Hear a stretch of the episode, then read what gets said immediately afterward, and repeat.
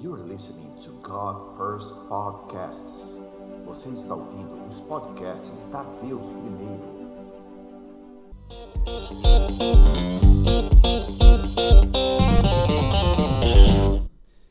Queridos, que alegria estar aqui mais uma vez. Eu estou em casa, amém?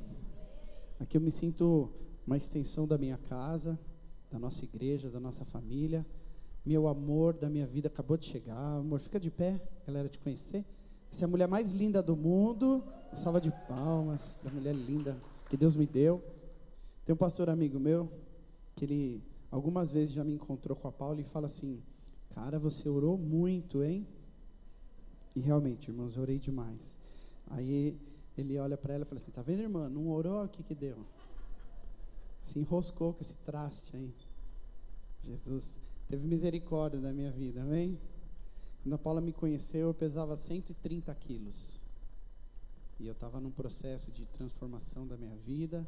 Ah, como o apóstolo Marcos disse, é, Deus já fez muita coisa, muita mudança na minha história, na minha vida. Deus tem mudado é, não só a minha aparência, mas o meu caráter.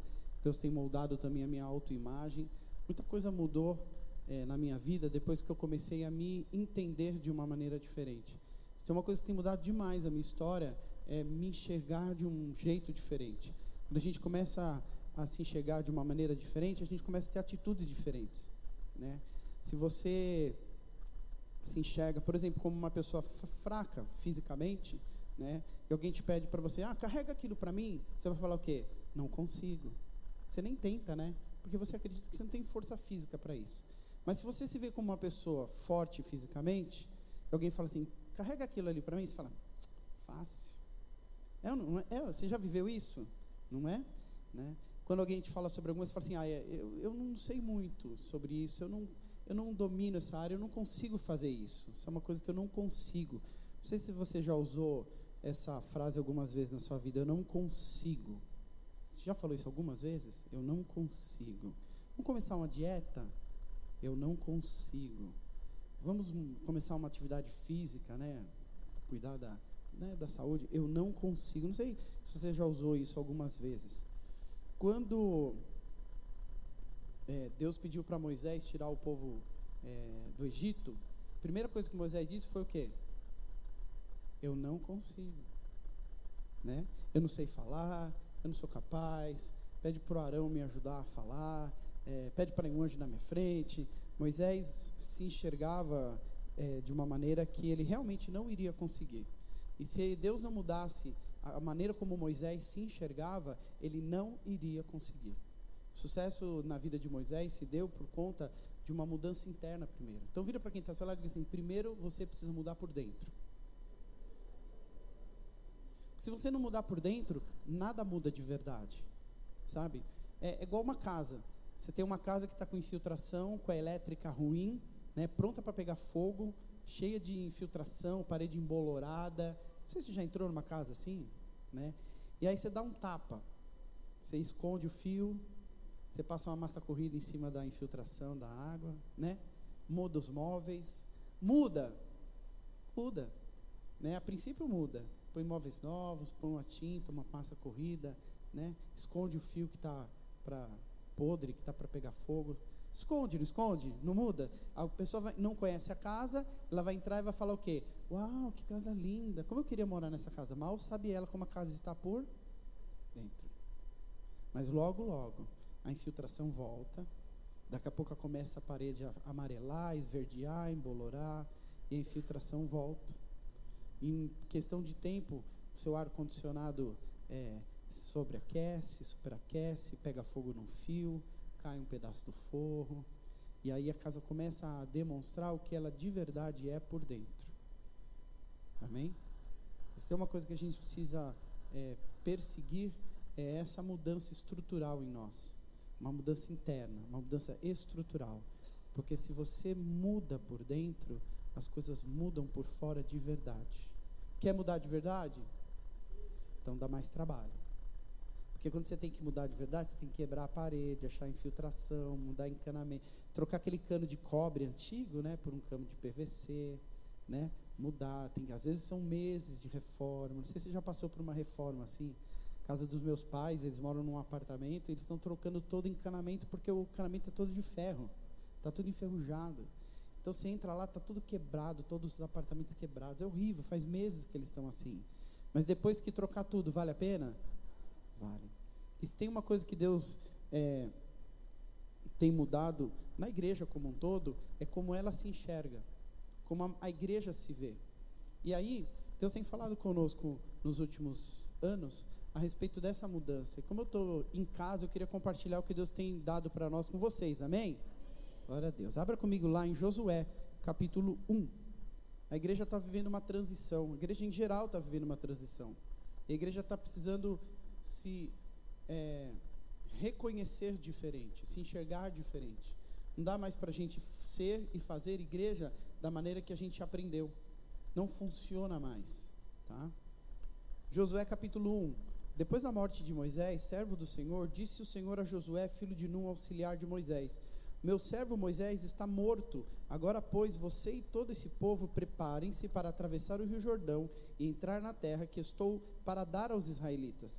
Como prometi a Moisés, todo lugar onde puserem os pés eu darei a vocês. Seu território se estenderá no deserto do Líbano, do grande rio Eufrates, toda a terra dos Hititas até o Mar Grande, no oeste e ninguém conseguirá resistir a vocês todos os dias da sua vida.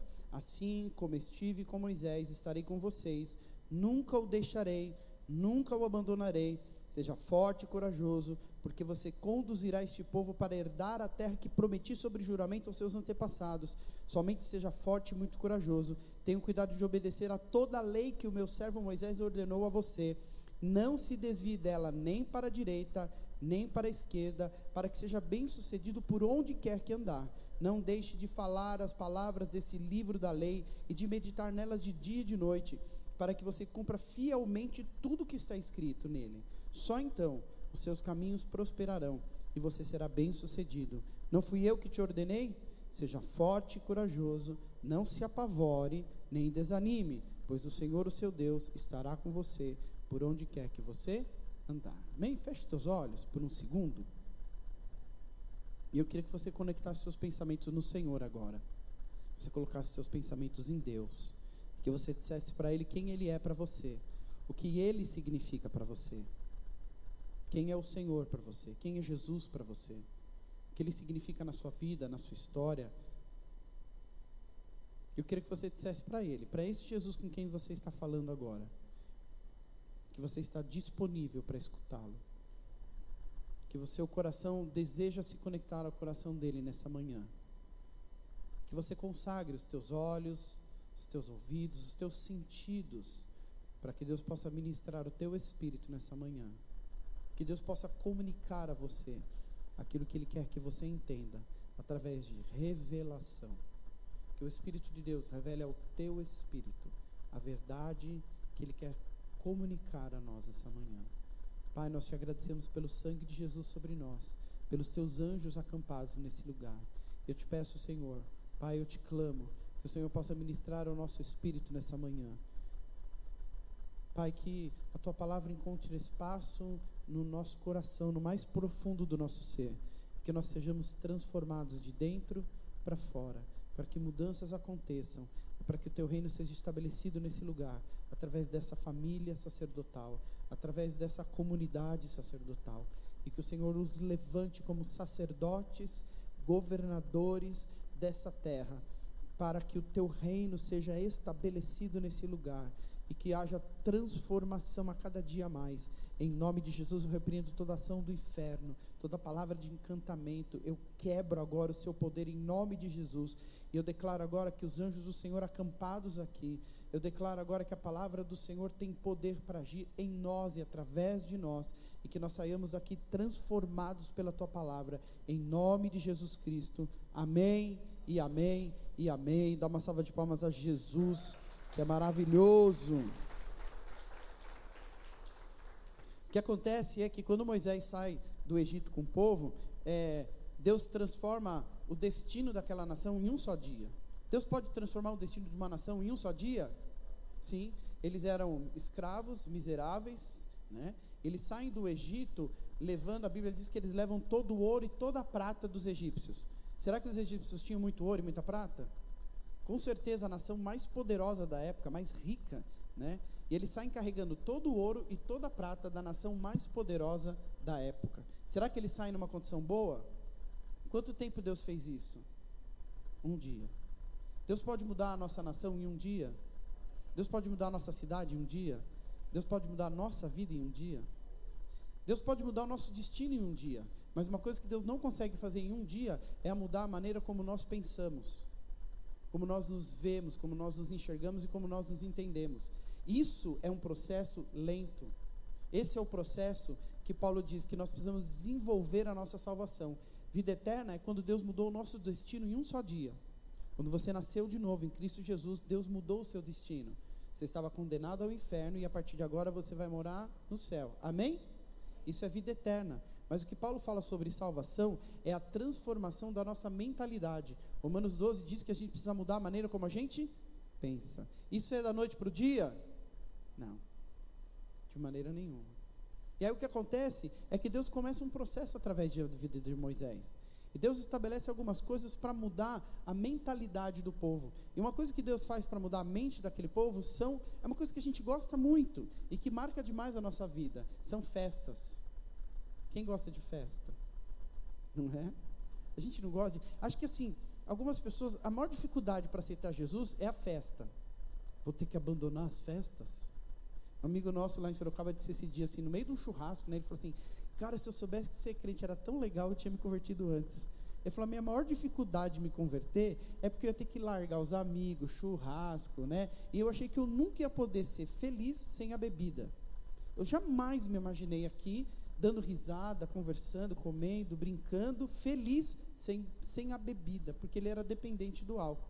Então, para ele, uma das grandes dificuldades de, de, de, de aceitar o que Deus, a transformação que Deus tinha para a vida dele era festa. E acho que é uma coisa que a gente reluta bastante. Deus, será que eu vou ter que abrir mão, né? Então, o que, que Deus fez? Festas. Diga para quem está do seu lado, Deus tem uma festa para você. Aliás, Deus tem um monte de festa para nós, amém? Um monte. Uma das primeiras festas que Deus estabeleceu, no dia em que Israel saiu do Egito, foi uma festa. E a festa da Páscoa, amém?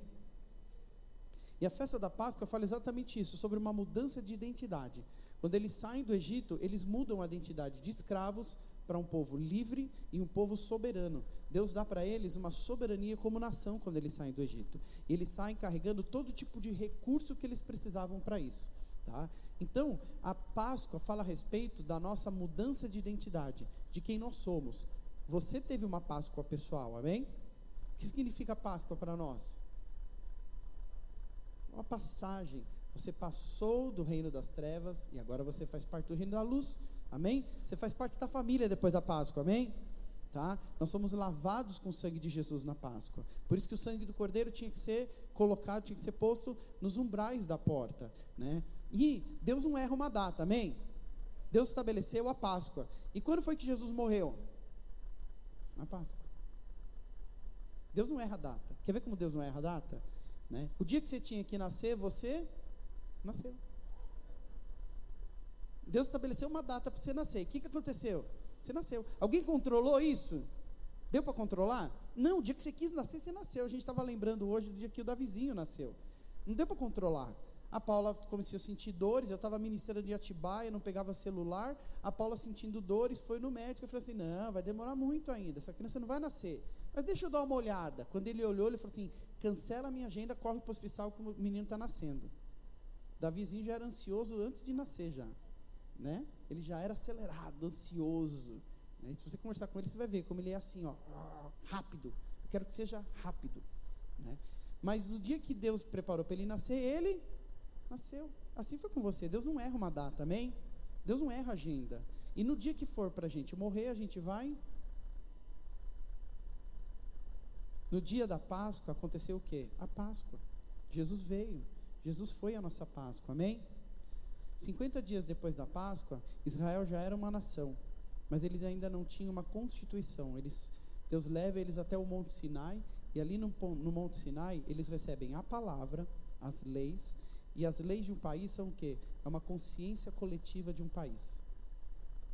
Quem aqui tem uma consciência? Você tem consciência? Quem aqui está vivo? Tem consciência? Ah, Você escuta de vez em quando a voz da sua consciência, né? Aquela vozinha que fala assim: não faça isso. Sua mãe te ensinou que isso é errado. Por quê? Porque dentro de você não está só a sua consciência, tem a consciência coletiva da sua família. Aquilo que para sua família eram regras, eram condutas, era aceitável e não aceitável. Então você tem isso dentro de você. Eu não sei você, mas eu escuto vozes o tempo todo. Estou presente aquele filme do menino que escuta vozes, né? O tempo todo. Você escuta a voz da sua mãe de vez em quando? Eu, quando vou comprar alguma coisa, eu escuto minha mãe dizendo assim: compra, Deus manda mais dinheiro. Dinheiro cai do céu. Quem conhece minha mãe sabe que ela fala exatamente assim: compra, meu filho, dinheiro vem do céu, Deus manda mais. Eu passei a vida inteira ouvindo que eu não precisava guardar dinheiro, porque Deus manda mais. Minha mãe é assim, ela gasta tudo que tem, porque Deus manda mais. Então, eu estou é, doutrinando essa voz. Né? Eu estou falando, calma, calma, você não precisa comprar isso. Aí a voz da minha mãe fala assim: compra, você merece, meu filho. Calma, eu sei que eu mereço, mas agora não é a hora. A hora não é a sua, a hora é de Deus. Deus preparou esse momento para você. Às vezes eu escuto a voz da minha avó. Minha avó dizia para mim: sempre saia com uma cueca limpa. Até parece que você é com uma cueca suja, né? E eu perguntava, avó, mas por que cueca limpa? Porque se você for atropelado e for para o hospital, não vai passar vergonha. Lá, meu Deus do céu, avó, que preocupação é essa? Primeiro que eu não vou sair com a cueca suja, né? Eu vou sair com uma cueca limpa. Mas a preocupação da minha avó era essa. Se eu fosse atropelado, olha a cabeça da minha avó. Eu ia passar vergonha no hospital. Meu Deus do céu. A Paulinha, eu escuto a Paulinha várias vezes por dia, né? Você tem certeza? Você vai fazer isso? Né?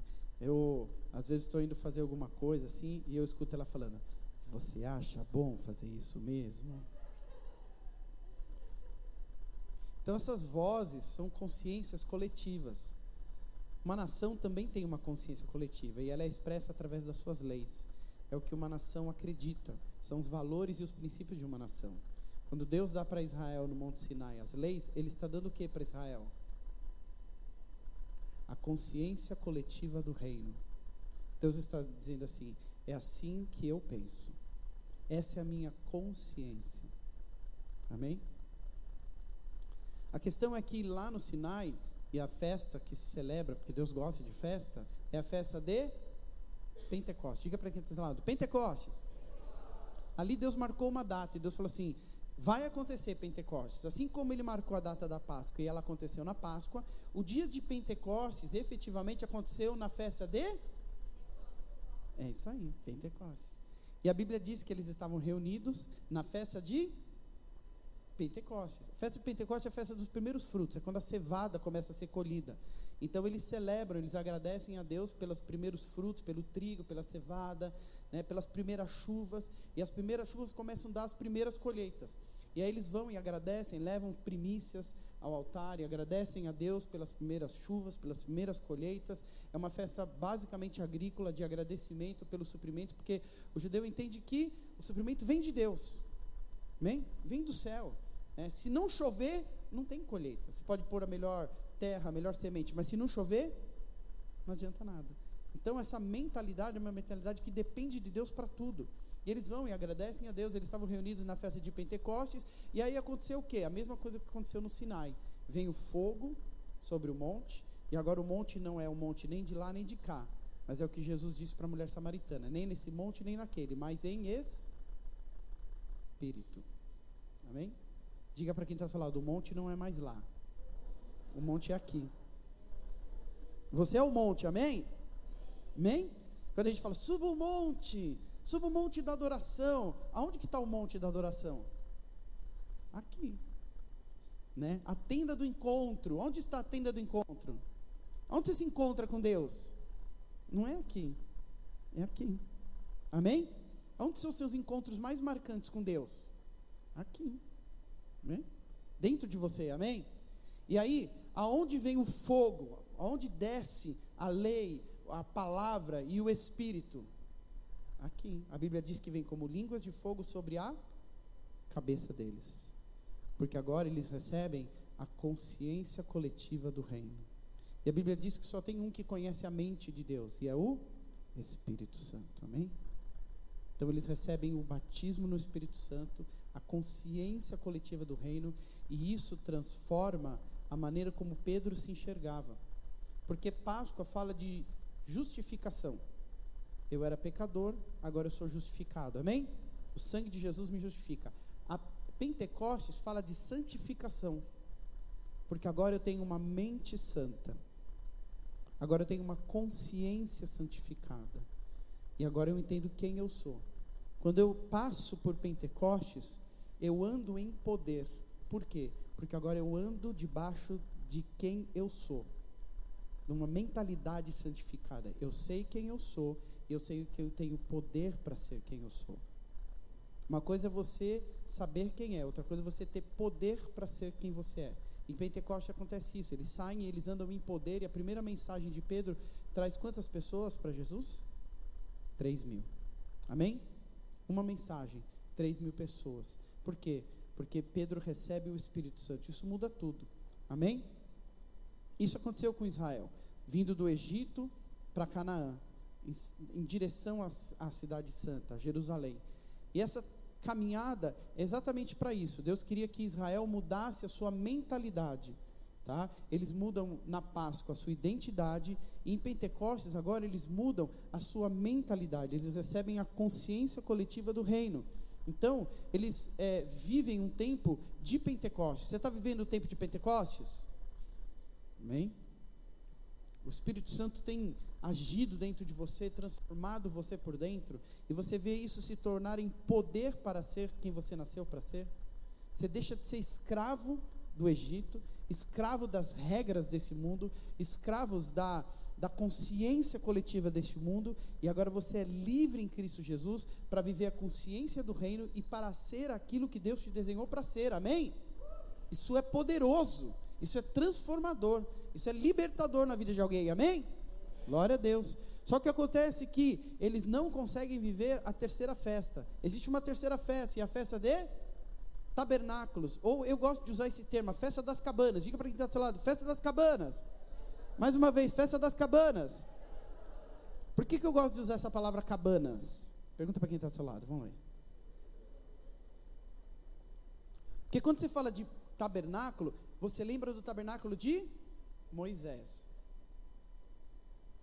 E a festa das cabanas não tem a ver com esse tabernáculo. Ela tem a ver com uma cabana simples. A primeira vez que a gente fez festa das cabanas lá em Sorocaba, a gente montou uma tenda de pano, porque a gente pensou no tabernáculo. Mas a festa das cabanas é bem diferente. São é, cabanas feitas com galhos, com folhagem. É muito mais simples, é muito mais frágil. Ela fala da nossa fragilidade como ser humano, ela fala da nossa dependência de Deus. Mas a coisa mais incrível que a festa das cabanas fala é sobre a glorificação. Porque assim como a Páscoa é a festa da justificação, Pentecoste é a festa da santificação, a festa das cabanas é a festa da glorificação, é a glória de Deus habitando entre os homens. Amém? Deus errou a, data da primeira festa? Ela aconteceu? A Páscoa aconteceu? Aconteceu. E a segunda festa, Deus errou? Quando aconteceu Pentecostes? No dia de Pentecostes. Deus tem guardado para nós, como uma das últimas gerações da história da humanidade, entrar nessa festa, que é a festa das cabanas. Assim como elas acontecem na nossa vida pessoal, de maneira pessoal, você entrou pela Páscoa. Amém? Foi lavado no sangue de Jesus, justificado dos seus pecados. Amém? Da mesma maneira, você continuou por essa porta, por essa cesta, por essa festa e entrou em Pentecostes, recebeu do Espírito Santo, recebeu o poder para ser filho de Deus. Amém? e tem andado numa consciência transformada pelo Espírito. Da mesma maneira, nós, como igreja, vamos entrar na festa das cabanas. Aleluia. E essa é a festa dos últimos dias. Festa das cabanas fala da glória de Deus habitando entre os homens. E o profeta diz no Velho Testamento que nos últimos dias toda a terra será cheia da. Não, a Bíblia diz que a terra será cheia do conhecimento da glória de Deus. Eu não conheço a glória de Deus, mas eu desejo conhecer. Nós conhecemos a presença do Espírito Santo, mas nós ainda não conhecemos a glória de Deus. Mas isso está reservado para os nossos filhos, amém? Talvez, né, nos últimos dias, e a gente, eu creio que eu já estou vivendo esse tempo, amém? Eu creio que nos meus dias eu ainda vou ver essa festa acontecendo. Os dias das últimas chuvas, os dias das últimas colheitas, das grandes chuvas, de um grande derramar da presença de Deus e de um grande derramar de evangelismo, de conversões em massa. Amém? Nos últimos dias, o número daqueles que vão conhecer a Jesus vai se multiplicar de maneira tremenda. Nós já estamos vivendo isso. As praças, os nossos jovens, eles estão ganhando as praças para Jesus. Lá em Brasília já tem um movimento chamado Céu Aberto, onde eles reúnem mais de dois mil jovens toda terça-feira à noite. A geração que nós estamos vivendo, eles estão saindo e estão indo para as ruas. Sabe por quê? Moisés teve uma maneira de ser usado por Deus. E foi maravilhosa a maneira como Deus usou Moisés, amém? Moisés cuidou do povo por 40 anos. Mas aí Deus precisava que o povo entrasse numa nova estação, numa nova fase. E quando isso acontece, Deus leva Moisés, é o que a gente leu aqui. Quando morreu Moisés, quando o Senhor levou Moisés, ele levantou um novo líder chamado Josué. E Josué era totalmente diferente de Moisés. Moisés era um homem manso, calmo, tranquilo. Moisés foi um ótimo paisão para Israel, né? Quase que uma babá, não é? Ele mimou Israel. A gente quer carne, Senhor manda carne, cai a carne do céu. A gente quer pão, caía maná do céu. Agora a gente quer água, sai água da rocha. Agora a gente quer sombra e água fresca. Era assim ou não era no deserto? Moisés mimou aquele povo por 40 anos. Mimou, cuidou dele, tudo que eles precisavam, Moisés ia lá, Senhor, por favor, não mata esse povo. E Deus falava, Moisés, vamos matar esse povo, eu vou começar uma nação nova com você. Você já leu isso na Bíblia? Deus chega para Moisés, até Deus perdeu a paciência com Israel. Moisés chega, né? Você já mimou demais essa criança. Vamos começar uma nação nova com você. Eu vou te dar filhos. Vou começar uma nação com você. Porque Deus pode fazer o que Ele quiser, amém? E Moisés fala o quê? Não, ainda tem jeito. Moisés era manso, era calmo. Moisés mimou o povo. E o que, que Deus fez? Levantou Josué. Tem gente que é mais Moisés, tem gente que é mais. Eu sou mais Moisés. Eu sou molenga, né? Eu sou um coraçãozão de manteiga, sou uma mãezona. Né? Pastor, não vou, não vou hoje na escala. Ah, filho, não tem problema, alguém te substitui lá, tá tudo certo. Pergunta para quem está ao seu lado, você é mais Moisés ou é mais Josué? Pergunta para sua mulher aí, mulher, eu sou mais Moisés ou sou mais Josué? Moisés sempre estava pronto para acalmar as coisas, né? Calma, o povo morrendo, né? Uma peste pegou o povo, todo mundo morrendo, e o Moisés, calma, gente, calma, Deus vai fazer alguma coisa. O bicho estava pegando lá no acampamento, ele, calma, gente, calma, né? Ele é calmo, tranquilo. Josué já era diferente. Se você olhar a vida de Josué, Josué gostava de uma porrada. Josué ficava lá, que hora que nós vamos lutar? Ah, posso afiar a espada, Jeová? Pode, Josué, vai. Acaba com todo mundo. Ah, Josué era sangue nos olhos. Ser mais Moisés ou mais Josué? Que, que é certo? Ser mais Moisés ou ser mais Josué? Diga para quem está ao seu lado: equilíbrio. Amém? Equilíbrio. Por isso que a gente precisa um dos outros, amém? Né? A gente precisa, Deus vai colocar pessoas na sua vida que são exatamente o oposto de você. Então, se você é muito Moisés, Deus vai colocar um Josuézão aí do seu lado. Vai falar, vai Moisés, anda, vamos, levanta a acampamento e vamos brigar. Se você é muito Josué, Deus vai botar um do seu lado e falar assim, calma, vamos tomar um café antes. Vamos para a guerra? Vamos pedir uma pizza primeiro. Vamos conquistar Canaã. Acenda a churrasqueira primeiro, depois a gente conversa sobre isso. Né? Não dá para ir para a luta, para a guerra, sem se alimentar direito, fica fraco. Mas o que Deus está fazendo é estar transicionando a igreja como a sua identidade. A igreja até hoje foi muito Moisés. Hoje a igreja está transicionando. e os nossos filhos serão muito mais Josué do que Moisés. Porque quando eles chegam na terra prometida, e quando chega a terra prometida, Deus fala assim: quando vocês chegarem na terra, celebrem a festa das cabanas. E sobre nós, sobre a humanidade, está aberto a estação da festa das cabanas. Vai começar o maior avivamento que você já ouviu falar na história da humanidade. Amém? Você está preparado para viver isso? Você deseja ver isso? Deus vai derramar um avivamento sem precedentes nos nossos dias. E para isso, a gente precisa ser mais Josué do que Moisés. A nação de Israel transiciona, eles deixam de ser uma nação mimada por Deus. E aí Deus fala assim: agora vocês vão lutar. Agora peguem espadas. Até chegar em Jericó, eles não lutaram. Por onde eles passavam, Deus colocava temor na, no coração dos inimigos e eles não precisavam lutar. Agora vai precisar lutar. Diga para quem está ao seu lado: agora você vai precisar pegar na espada.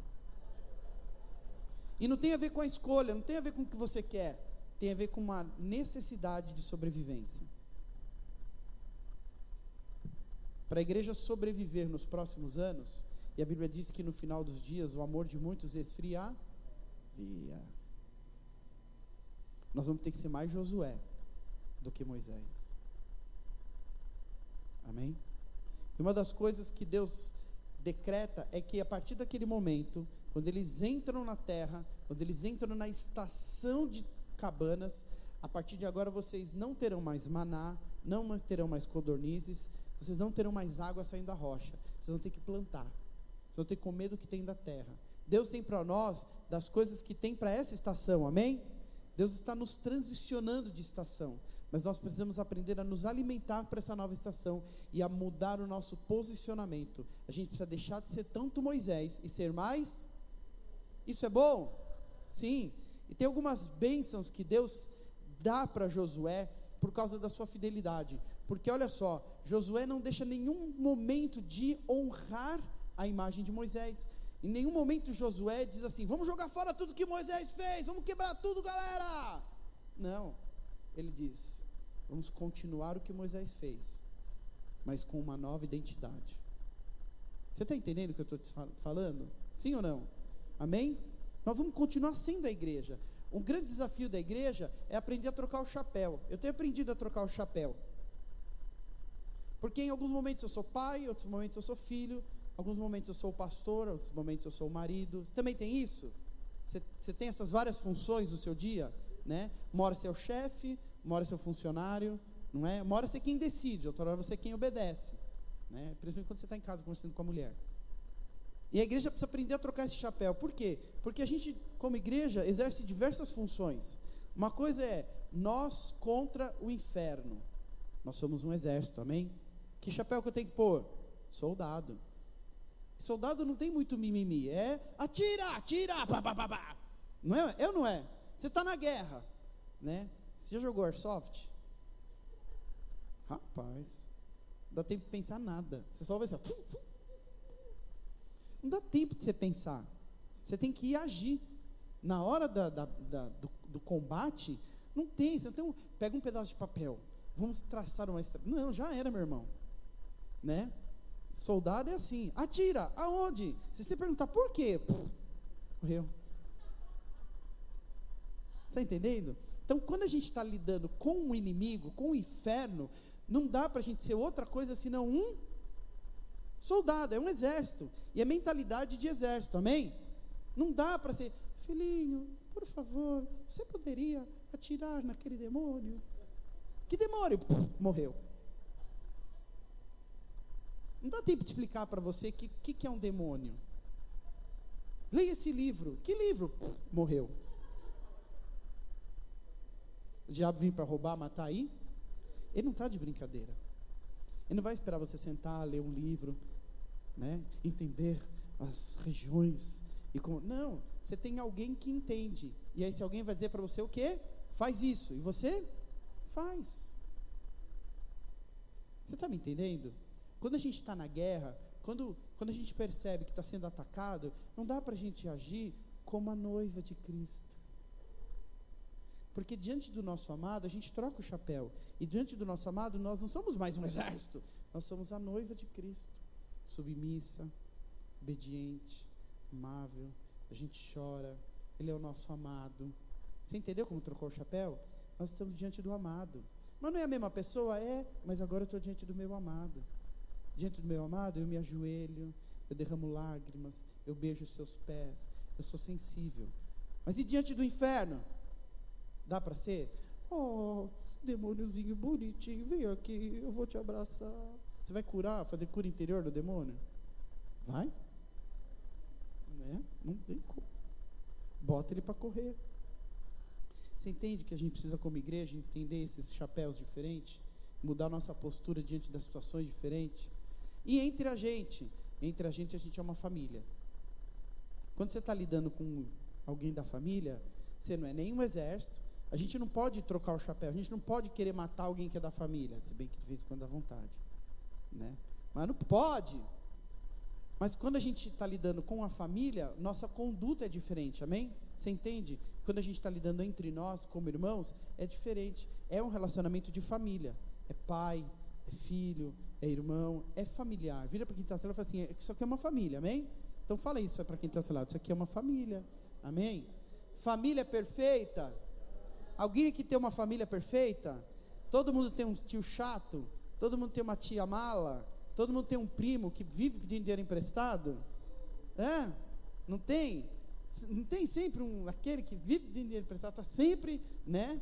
É? Você sabe o que eu estou falando, né? Família perfeita? A gente abandona a família? Não, isso aqui é uma família. Ela é perfeita? Vai ter gente que, que vai perturbar você aqui, que você não vai dar certo? Não aguenta aquela pessoa. Você vai mandar ela embora? Não, ela é família. Amém? O que, que a gente faz? Cuida, ajuda, né? Disciplina, ajuda a mudar. Mas a gente não abandona a família, amém? Família a gente não abandona. Por isso que a gente tem que aprender isso. Amém? Quando a gente aprende isso, a gente começa a funcionar de um jeito diferente. E isso, essa transição de Moisés para Josué, traz algumas bênçãos para as nossas vidas. Vocês querem saber qual que é? Então vou começar a pregar agora. Anota aí, vou ser rápido. A fidelidade de Josué para com Moisés derramou sobre a vida dele algumas bênçãos. E elas estão disponíveis para nós, amém? Que entendemos isso, que entendemos como a igreja funciona entre nós, uma família, contra o inferno como um. Fala exército, a resposta é exército. Contra o inferno como, como um exército, tá bom? E com Cristo como uma noiva, tá? Com Cristo é como uma noiva, amém? Tá? Vocês estão entendendo isso? Quando a gente entende isso, como funciona essa relação, a gente vai receber de Deus algumas transferências. Deus transferiu algumas coisas de Moisés para Josué. Então vocês estão escutando, glória a Deus. Primeira bênção que Deus transfere de Moisés para Josué, bênção da continuidade. Repete comigo, bênção da continuidade. Bom. Ele diz assim: Assim como estive com Moisés, estarei com você. Então, assim como Deus esteve até agora com a igreja, com seus pastores, aquilo que Deus fez na vida dele, a maneira como Deus cuidou da vida deles, Ele também estará com você, amém?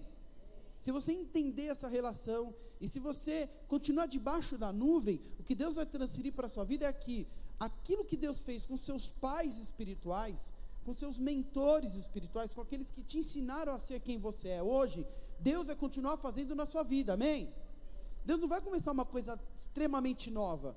Talvez tenha características novas, talvez você tenha uma personalidade diferente, amém? Porque a gente não é todo mundo igual, é? Não. Mas Deus vai continuar a mesmo mover, o mesmo movimento que Deus começou com seus pais na fé, Deus vai transferir isso até você. E se você entender isso, Deus vai estender para os seus filhos naturais e filhos na fé. Amém? Bênção da continuidade. Aquilo que Deus está fazendo, Ele continua fazendo com você. Amém?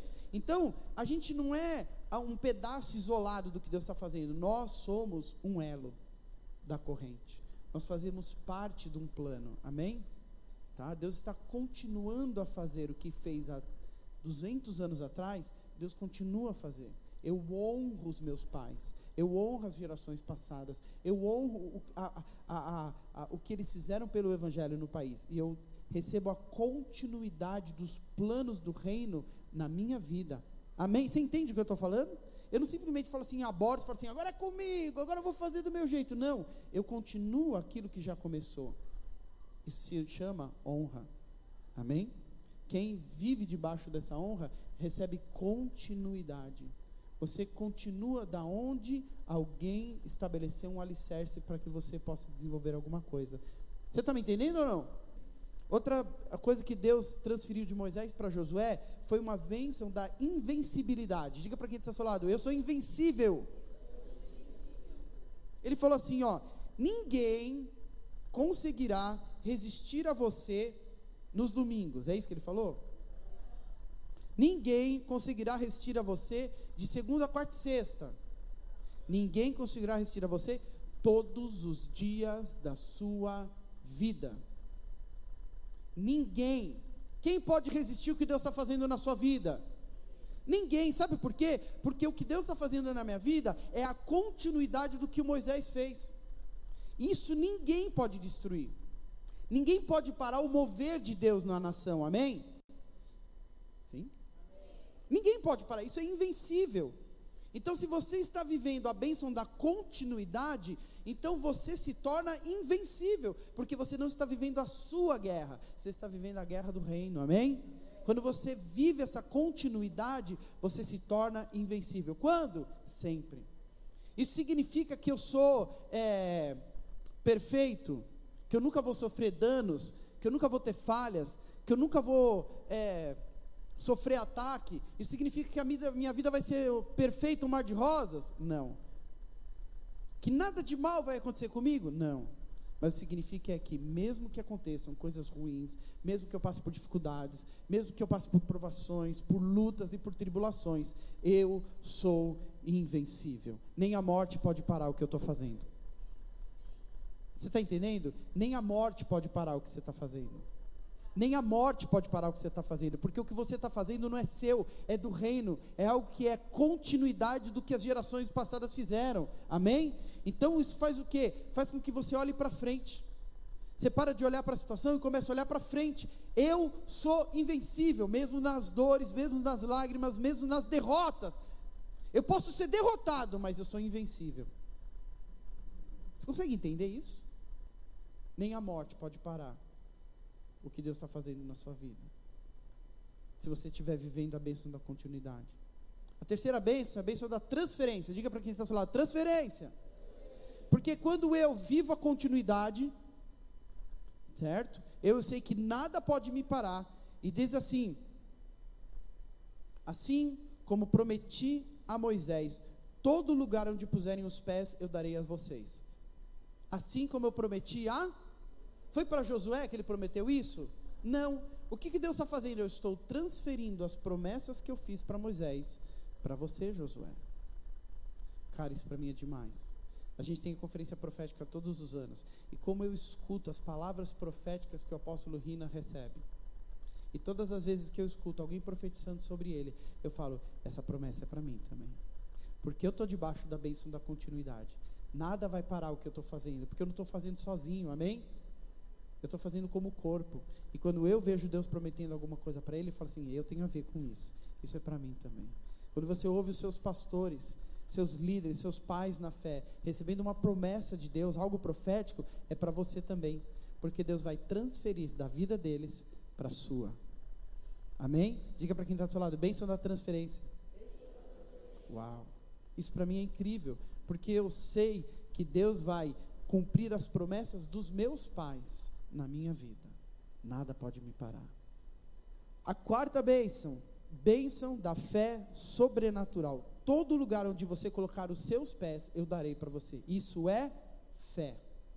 Eu costumo dizer que fé é revelação. Diga para quem está ao seu lado: fé é revelação. Deus deu uma revelação para Josué: aonde você colocar as plantas dos seus pés, eu darei para você. Quem ensinou isso para Josué? Deus que, que faz Josué? O que, que isso faz com Josué? Josué nunca mais calçou nada, ele andou descalço o resto da vida dele. Você já imaginou se aonde você botasse o seu pé fosse seu? Uau! Deus prometeu para Josué uma revelação, uma chave. E fé é exatamente isso. Fé é uma chave que Deus te dá para abrir algo que está oculto. O que é fé? Você já orou com fé? Quem que já orou com fé? Já. E não aconteceu o que você estava orando. Mas e quando Deus disse para você, ore assim, declare assim, porque eu já estou fazendo. Você orou e aconteceu? Porque você orou com fé. Fé é quando você descobre o que Deus está fazendo. A Bíblia diz que a fé é um firme fundamento de algo que a gente não enxerga. Fé é uma certeza absoluta de algo que não tem como você saber se não for Deus que te revelar. Agir debaixo de fé é agir debaixo de revelação. Deus disse que vai acontecer, então eu creio que vai acontecer. É diferente de você falar assim: eu vou trocar de carro esse ano, em nome de Jesus, eu vou trocar de carro esse ano, eu vou trocar de carro esse ano. Quem falou para você que você vai trocar de carro esse ano? Foi Deus? Então não é fé, é a sua determinação, a sua força de vontade, são seus desejos, são suas metas. Você pode colocar metas na sua vida? Pode. Isso é fé? Não. Isso é você sonhando. Mas e quando Deus diz para você, esse ano você vai trocar de carro? É fé? É certeza. Pode ir, pode fazer, que vai acontecer. Você está me entendendo? Deus deu para Josué uma fé sobrenatural. Porque a fé, ela é simples. A fé, quando é sobrenatural, ela é tão simples que é difícil de acreditar. Você, de verdade, racionalmente acreditaria se eu falasse para você que onde você colocasse a planta do seu pé seria seu? Não é simples demais? Ah, só isso? Moisés, põe a vara na água que a, o mar vai abrir. É simples, é fácil. É fácil se colocar, abre, é fácil. Moisés, fala para a rocha que vai sair água. É fácil. Geralmente a fé é assim. São coisas tão fáceis que elas são difíceis de acreditar. Deus diz para você: continua casado. É fácil. É, continuar casado é fácil. Agora, se você vai continuar vivo, eu não sei. Aí é outra história. Né? Mas ficar lá na mesma casa é fácil, é só ficar. Ué, não é fácil? Eu vou ficar, eu não vou sair daqui. Você pode me matar, mas eu não saio daqui. Eu casei com você e eu não abro mão de você. Vocês estão entendendo? Sim ou não? A bênção da continuidade, amém? Traz a bênção da invencibilidade. E a bênção da invencibilidade traz a bênção da transferência. Deus vai transferir para você as palavras proféticas que você ouviu desse altar. Isso vai dar para você fé sobrenatural, porque são palavras de revelação. A quinta bênção é a bênção da herança. Seu território se estenderá do deserto do Líbano, ao grande rio Eufrates, toda a terra dos hititas até o mar do grande oeste. Diga bênção da herança. Porque Deus tem uma herança para nós, amém? Deus não está falando assim, vai, sei lá o que vai acontecer. Deus está dizendo, vai, porque eu vou dar para vocês isso, eu vou te dar isso. Deus é claro quanto à herança que Ele tem para nós, amém? A Bíblia é repleta de heranças que Deus tem para nós. É só você acessar e conhecer qual é a herança que Deus tem para nós. É fácil entender a herança de Deus, você só precisa conhecer. Deus tem uma herança para aqueles que continuam, amém? Aqueles que entendem isso e sujeitam essa transferência de Moisés para Josué. Deus vai transferir o quê? Uma herança. Deus tem algo para você, amém? A Bíblia diz que Deus é galardoador, Deus é recompensador. Deus tem uma recompensa para você que mantém esse processo. Então você que mantém esse processo, esse processo de transferência, de continuidade, de invencibilidade, de fé sobrenatural, Deus te dá uma herança. Deus tem uma recompensa para você, amém? Quando você estiver trabalhando para Deus, não diga, ah, eu estou fazendo só porque, ah, porque eu amo. Não, faça por uma recompensa, porque a Bíblia promete isso. Essa é a diferença do voluntário e do trabalhador. O voluntário faz porque tem vontade. O trabalhador faz por um salário. Está me entendendo? Jesus, quando falou sobre os campos brancos, ele disse assim: ore, peça para o Pai voluntários. Foi isso que ele falou? Ele falou o quê? Deus não quer voluntário, Deus quer trabalhador. Porque o voluntário faz quando dá, faz quando quer, faz quando está afim, não tem responsabilidade e não espera nada em troca. Trabalhador não. Trabalhador tem responsabilidade. Eu estou resfriado. Você vai trabalhar resfriado? Vai. Mas no culto você falta. Você está com sono. Você vai trabalhar com sono? O filho não dormiu bem à noite, você dormiu mal à noite, você vai trabalhar? Ou você liga para o chefe e fala assim, chefe, ó, meu nenenzinho não dormiu à noite, estou cansado, não vou trabalhar. Você vai trabalhar, porque você tem responsabilidade. E com as coisas do seu pai, com os negócios do pai, você tem sido voluntário ou você tem sido trabalhador? Jesus orou e pediu trabalhadores. Amém? Nós fazemos porque temos uma paga, e a paga é a presença do nosso amado nas nossas vidas. Você está entendendo isso? Eu faço, porque Jesus disse assim: faz, Jesus disse: ide, faz isso, faz isso, faz isso, e eu estarei convosco todos os dias. Com quem que Jesus está todos os dias? Com aqueles que trabalham na sua obra, com aqueles que estão cumprindo o ide. Vão, discipule, batize, faça, trabalhe, que eu estarei com você. Essa é a paga daqueles que trabalham por Ele.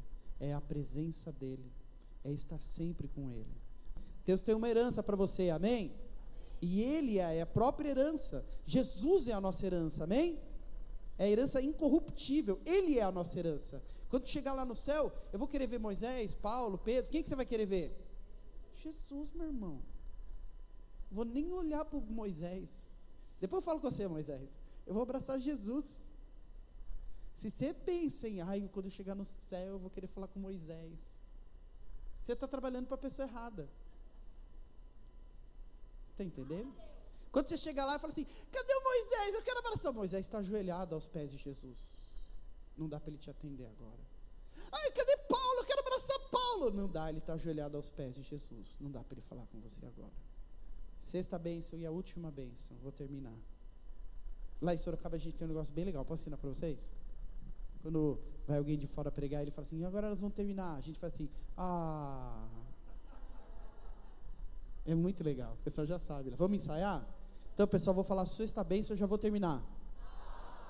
Cara, isso é muito legal. Faz isso com todo mundo que vier aqui, vocês vão ver. É sério. É muito bacana. É, não é? O cara emenda assim, põe a, a sexta marcha e vai. Prega mais uma hora. Ai, meu Deus. A última bênção é a bênção do descanso.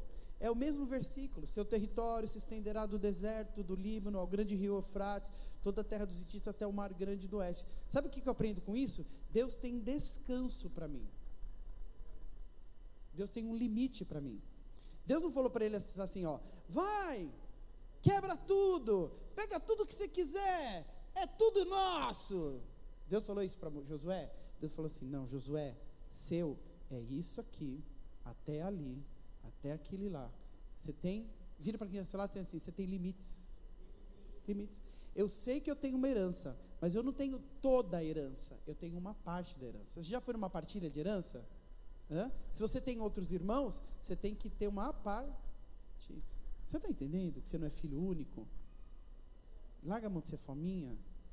Né? Você quer ter a unção do Dom Lynch, você quer ter a unção desses, quer ter unção. Todo mundo que vem aqui, você quer, eu quero essa unção. Ora por mim, eu quero. Eu sou desses, tá? Todo profeta que eu vejo, ora por mim, eu quero essa unção. Não dá para ser fominha, né? Você tem uma herança, mas você não tem toda a herança. Não dá para querer tudo. Isso me ensina muito. Me ensina no meu trabalho. Meu trabalho tem limite, tem hora que eu tenho que parar de trabalhar. Tem hora que eu dizer para as pessoas assim, eu não posso te atender hoje. Hoje eu vou passear com a minha família. Você está entendendo? Vira para quem é do seu lado e diz assim, tem limites. Quando a pessoa extrapola os limites, é porque ela não entendeu que ela tem uma herança. Porque quem sabe que tem uma herança, descansa nos limites. Não, mas eu preciso trabalhar mais meia hora. Não, porque eu já tenho a minha herança, ela está guardada no Senhor. E agora é hora de parar. Isso me ensina muito. Agora é hora de desligar o meu celular e sentar para comer com os meus filhos. Ai, mas eu preciso atender. Ah, não, eu preciso estar com os meus filhos. Porque a minha herança já está guardada no Senhor. Você está entendendo? Trabalhe muito, mas tenha limites. Tem hora que tem que parar. Tem hora que você tem que sair de férias. Eu vou, eu saio de férias 30 dias, sem miséria, ninguém nem fala comigo. Pastor, mas pastor pode sair de férias? O diabo não tira férias, mas eu não trabalho para o diabo. Diabo que se lasque, como diz a minha mãe, é que vai para os quintos dos infernos. Por isso que ele é estressado. Por isso que ele quer matar todo mundo. O cara não para, o cara não descansa. É ou não é? Ele não descansa nunca. Ele está sempre atrasando a vida dos outros. Por quê? Porque ele é um coitado, ele está sempre estressado. Sempre, né? Aí o cara fica o quê? Pira, né? Fica louco, quer bater em todo mundo, fica ah, raivoso. Ele não para de trabalhar, vira para quem do celular e fala assim: dá um tempo. Vai tirar férias. Vai pescar. Né? O cara vira a noite trabalhando. Toca com um, toca com o outro. Não para de trabalhar, não dorme direito. Aí bate o carro, mata três capivaras na estrada. Né? Nós matamos três capivaras na estrada. Acabou com a frente do carro. É. Mas o diabo vai para os quintos infernos. Eu troquei de carro. É. Fui lá levar o carro para Irmãos, ele estava traumatizado. Eu fui levar o carro novo para ele ver. Falei, Ed, fique em paz, viu? Deus é bom, troquei, porque ele estava mal. Pô, o cara bateu seu carro. Eu falei, meu, aconteceu. Né? Eu, ele não olhou a capivara e falou assim, vou matar as capivaras. É, então. Estava dormindo, sonhando, achando que era três demônios e atropelou as capivaras. é, Jesus amado. Cada uma que a gente passa, viu? Deus tem uma herança para você, amém? Mas Deus tem limites, tá? Josué não, não lutou, lutou, lutou, lutou, lutou infinitamente. Tem uma hora que tem que parar. Tem uma hora que tem descanso. E só entende isso quem entende a bênção da herança. Deus tem uma herança para mim e eu não preciso extrapolar os limites. Eu tenho limites. Você entendeu isso? Amém? Diga para quem está ao lado: você tem limites. Isso te dá tranquilidade, te dá confiança para saber que Deus tem algo para você e que você não precisa fazer mais do que Ele te pediu. Faça aquilo que Deus te pediu. Amém? Só isso. Amém? Se Ele pedir mais, você faz mais. Mas faça o que Ele te pediu. Hoje Ele está pedindo para você ser um bom marido? Seja um bom marido. Está pedindo para você ser uma boa esposa? Seja uma boa esposa. Deus está precisando que você seja uma boa mãe? Seja uma boa mãe. Amém? E Deus vai te dar novas tarefas a partir do momento que você entender a herança que Ele tem para você. Mas para isso eu preciso de algumas coisas. E a mais importante é: meu servo Moisés está morto. Agora, pois, você e todo esse povo preparem-se para atravessar o Jordão. Deus falou para ele: senta e espera que eu vou fazer? Não. Para você viver tudo isso, você precisa de ação. Ah, que bom, Deus tem a bênção da continuidade, Deus tem a bênção da herança, Deus tem a bênção da invencibilidade. Ah, vou sentar aqui na cadeira e vou esperar cair do céu. Vai ser assim? Você precisa agir. A minha pergunta é: você vai sair daqui nessa manhã e você vai agir? Porque Deus tem um ministério para você. Feche seus olhos. Deus tem um chamado para a sua vida. Deus tem um propósito para a tua existência. Deus tem um propósito para a tua existência. Deus não fez você por acaso, à toa. Você só não descobriu ainda. Você só ainda não entendeu quem é você. Porque quando você entender quem você é, você vai se tornar invencível, imparável o inferno vai ter medo de você. Porque você vai entender que o que você está fazendo é a continuidade daquilo que Jesus começou.